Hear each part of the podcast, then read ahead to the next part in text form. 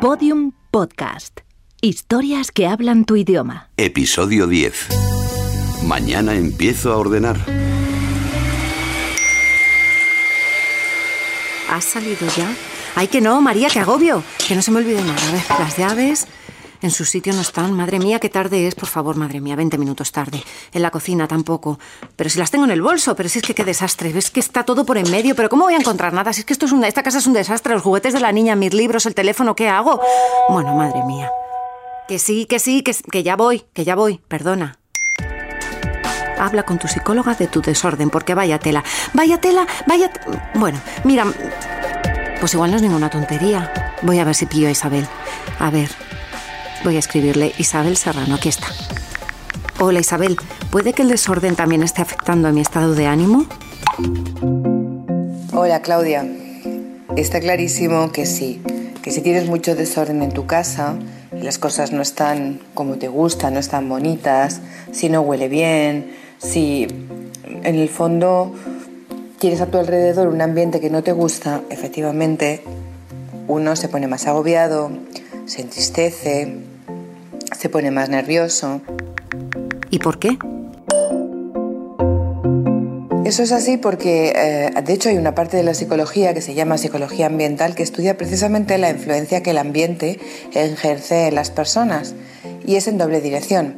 Por una parte, tu el ambiente nos, nos genera unas determinadas emociones, unas determinadas sensaciones y pensamientos y a vez al revés, nuestra conducta influye mucho en nuestro ambiente. De alguna manera, lo que pasa en nuestro interior se refleja en, el exterior, en lo que te rodea, y lo que pasa en el exterior influye en lo que en tu interior, en lo que te, en lo que te está pasando. Influye también en cómo se va modificando y moldeando tu propio cerebro. Es decir, ¿el desorden me agobia o el agobio me hace ser desordenada? ¿Qué es antes, el huevo o la gallina? Eso lo dijeron muy claramente también los, griegos y, recogidos en una frase de Nietzsche que dice nula ética sin estética, nula estética sin ética. Sencillamente que lo que nos pasa dentro lo vemos reflejado fuera, como te decía antes. ¿Y qué puedo hacer? Puedes hacer una sencilla cosa.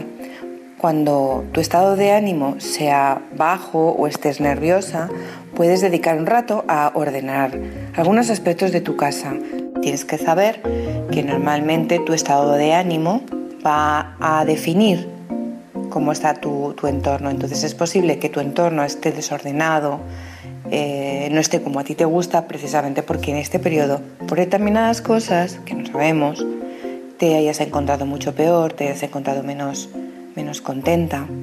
Entonces sencillamente empieza a transformar tu ambiente para que tu ambiente te influya y te haga estar mejor. Y también empieza a cambiar tus pensamientos, cambia pensamientos por pensamientos más constructivos y más positivos para ti. Es como me doy permiso para estar más tranquila, me relajo, respiro, medito, me centro en las sensaciones que produce mi cuerpo y eso hará también que tu entorno esté muchísimo más, muchísimo más agradable.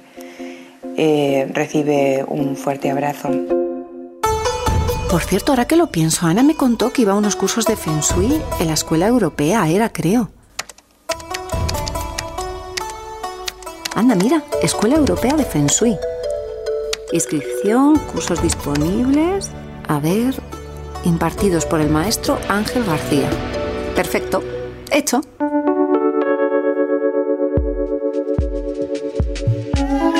Ángel, ¿qué es exactamente el Feng Shui? El Feng Shui es una técnica milenaria eh, nacida en China que eh, transforma la vida de las personas a través de transformar el espacio donde viven o trabajan por medio del orden y la ubicación y la distribución de los objetos y elementos que hay en cada espacio. ¿De qué forma nos condiciona el Feng Shui? El Feng Shui es una técnica milenaria eh, nacida en China que eh, transforma la vida de las personas a través de transformar el espacio donde viven o trabajan por medio del orden y la ubicación y la distribución de los objetos y elementos que hay en cada espacio. Sin embargo, también nos puede ayudar mucho, ¿verdad? no simplemente se trata de ordenar para encontrarte en un ambiente más armonioso de una forma genérica, sino conseguir objetivos concretos que pueden ser incluso a través del Feng Shui y mejorar los ingresos económicos, mejorar las relaciones de pareja, eh, en algunos casos el estado de salud general o los estudios, es decir, hay una serie de áreas dentro de cada espacio, lo que se conoce como el mapa bagua, que por medio del Feng Shui lo puedes influir para que mejore. Hasta en la relación de pareja. La zona de pareja dentro de cada espacio depende cómo esté de limpia, de ordenada de, y cómo tenga una serie de elementos activadores, pues va a hacer que la relación de pareja sea mejor o peor. Por supuesto, siempre va a depender de la persona. Ángel, ¿el Feng Shui condiciona también la productividad? Hacen todas las grandes compañías, no vamos a dar nombres, hacen merchandising interior, hacen su propio marketing interno por la distribución y cada tienda de cada cadena tiene una distribución concreta y tienen unos colores y tienen unos eh, músicas y, cada vez más, por ejemplo, hay cadenas que tienen hasta perfumes propios. Tú entras en una tienda de ciertas empresas y huelen exactamente igual. Un olor muy agradable, por supuesto. Entonces, es decir, que se está estudiando todo para que tú cuando entres en el espacio, el espacio te sea tan cómodo, tan atractivo, que te sea más grato quedarte y por tanto más fácil que consumas y generes beneficios a la empresa. Eso de alguna manera sería un feng shui de empresa el Feng Shui se practica en China desde hace 3.000 años y considera nuestro hogar o lugar de trabajo como elementos vivos que nos influyen constantemente. Constantemente. Constantemente. Edificios, calles, muebles, objetos decorativos, personas están interconectados con nosotros produciendo resultados, a veces benéficos y otras veces catastróficos. El Feng Shui enseña cómo a través de la correcta disposición de los elementos que forman estos lugares podemos generar más salud, riqueza y felicidad. Errores más comunes. Pues yo diría que hay dos, dos errores. Un error principal suele ser el, poner eh, demasiados muebles y últimamente me estoy encontrando con un problema que no es realmente de muebles, sino que por ejemplo es la falta de cortinas en ventanas o en cristaleras o en puertas ventanas, que esto desde el punto de vista del Feng Shui durante el día está bien que tú puedas tener las ventanas abiertas, vamos, es, es positivo, pero durante la noche deberíamos poder cerrarlas. Y en general me encuentro que es un problema importante porque desde el punto de vista del Feng Shui significa que la energía de la casa se escapa y la gente, los resultados de la gente que vive en esa casa van a ser menores, se van a encontrar más cansados, se van a encontrar con menos energía y con menos resultados. Pues es fundamental porque incluso por puro sentido común nosotros entramos en casa de un amigo o de una amiga, lo vemos muy desordenado y si la persona normalmente es muy puntillosa, sabemos que algo no va bien con su vida o con su estado de ánimo. Y al revés, si una persona que más bien es un poquito dejada o desordenada, ves que su casa está ordenada, inmediatamente igual le preguntas, oye, ¿qué ha pasado? ¿Qué, qué ha sucedido? ¿no?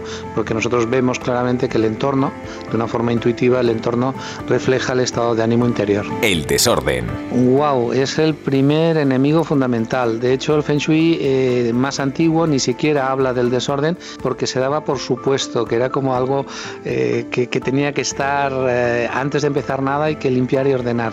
En el Feng Shui moderno, lo que conocemos como Feng Shui Europa o Feng Shui para, para la gente del siglo XXI, en ese contexto el desorden es fundamental porque no le damos importancia. Consideramos que es una cosa pues un poco de gente más mayor o algo que te decía tu madre, yo que sé, cosas así, ¿no? Y resulta que no, que el orden es fundamental. Bases del Feng Shui. Un orden en el sentido de que cada cosa tenga su sitio y que cada sitio de alguna manera tenga el objeto que necesita, es decir, que haya como una, una fluidez, haya una productividad, no haya objetos innecesarios a la vista y que cada cosa esté en el lugar más cómodo, más fácil, más accesible. Limpieza. El espacio tiene que estar cuidado. Entonces, nosotros decimos de forma muy simplista que un espacio es como una planta o como una mascota, tienes que tenerla limpia y bien alimentada. Entonces, intentamos que no haya cosas rotas, que no haya cosas fundidas, que realmente el espacio esté en, buenas condiciones. Colores. El marketing moderno, la publicidad, eh, incluso las películas, diríamos, artísticas ya vienen marcadas porque ciertos colores generan ciertas sensaciones. Eh, es un factor cultural que cambia de, una cultura a otra, pero en nuestro primer mundo, en el mundo occidental, pues hay una serie de valores psicológicos y emocionales asociados con los colores, que estaría más asociado con fuego y los, los tonos rojizos. Entonces, un espacio muy gris lo que hace es que tú te conviertas, simplifico, ¿eh? un poquito en maquinita, en robot, ¿no? O sea, tú vienes aquí, tienes que hacer tu trabajo, cuando acabes tu trabajo, mm, los problemas personales fuera. Entonces, te quiero decir, eso está bien, lógicamente una corporación tiene que buscar lo que considera adecuado dentro de su cultura, pero a nivel personal la gente que trabaja allí eh, produce lo que tú dices exactamente, un efecto absolutamente de alineación. Luz. La luz debería ser cálida, sin ser excesiva, y moverse lo que normalmente se conoce como una gama de luz solar la luz en interiores, especialmente si no tienen luz natural, debería ser a medida de lo posible lo más cercana a la luz solar y evitar todo lo que son fluorescentes y luces frías, por la misma razón que hablábamos antes. ¿Y los espejos? En el Feng Shui antiguo de China sí que había unas historias con los espejos para alejar las malas influencias, pero en el Feng Shui eh, Europa, en el Feng Shui para, para el siglo XXI, nosotros lo que tenemos es que el espejo se usa para ampliar un espacio, por ejemplo. Un libro, La magia del orden herramientas para ordenar tu casa y tu vida. Maricondo, una joven experta en organización, lleva casi 4 millones de libros vendidos y la revista Time la ha incluido en su lista de las 100 personas más influyentes del mundo en 2015. Se ha traducido a más de 24 lenguas y publicado en más de 30 países. Su método, llamado KonMari, se basa en tirar, tirar, tirar y conservar solo lo imprescindible y lo que nos hace felices. Cuando organizas tu espacio por completo, transformas el escenario que te rodea y el cambio es tan profundo que sentirás que vives en un espacio distinto. El método recomienda organizar por categorías, no por ubicaciones. Por tanto, hay que juntar los objetos que pertenecen a la misma. Primero ropa, libros, papeles, objetos varios a los que llama comuno y terminando con los objetos sentimentales. Con cada categoría deberás hacer lo mismo, dejar todos los objetos en un montón en el suelo para escoger uno a uno qué es lo que quieres conservar. Y es importante que sea así, uno a uno son famosos en Internet sus vídeos para aprender a doblar las camisetas, por ejemplo. Propone hacerlo de manera vertical para así saber qué hay en un solo vistazo. Marie Kondo participó en 2015 en una de las conferencias Talks at Google en la que habló de su libro y de cómo su método había cambiado la vida de las personas que recurrían a ella buscando una solución al desorden. ¿Y se supone que tengo que tener así dobladas las camisetas? Vamos, no, consigo yo eso ni en 10 años. Bueno, lo primero que voy a hacer es lo de vaciar el bolso por las noches, que creo que no es un mal comienzo porque de aquí puede salir de todo. A ver, anda. ¿Pero qué hace que una cuchara? ¿Un paquete de tabaco? Pero si hace dos meses que no fumo. Ay, madre mía, qué horror. La verdad es que sí, que debería hacer esto mucho más a menudo. Me tengo que tomarlo del orden un poco en serio, ya está bien, ¿eh? porque es que esto no, no se puede vivir así. Así que mañana me pongo. Mañana empiezo.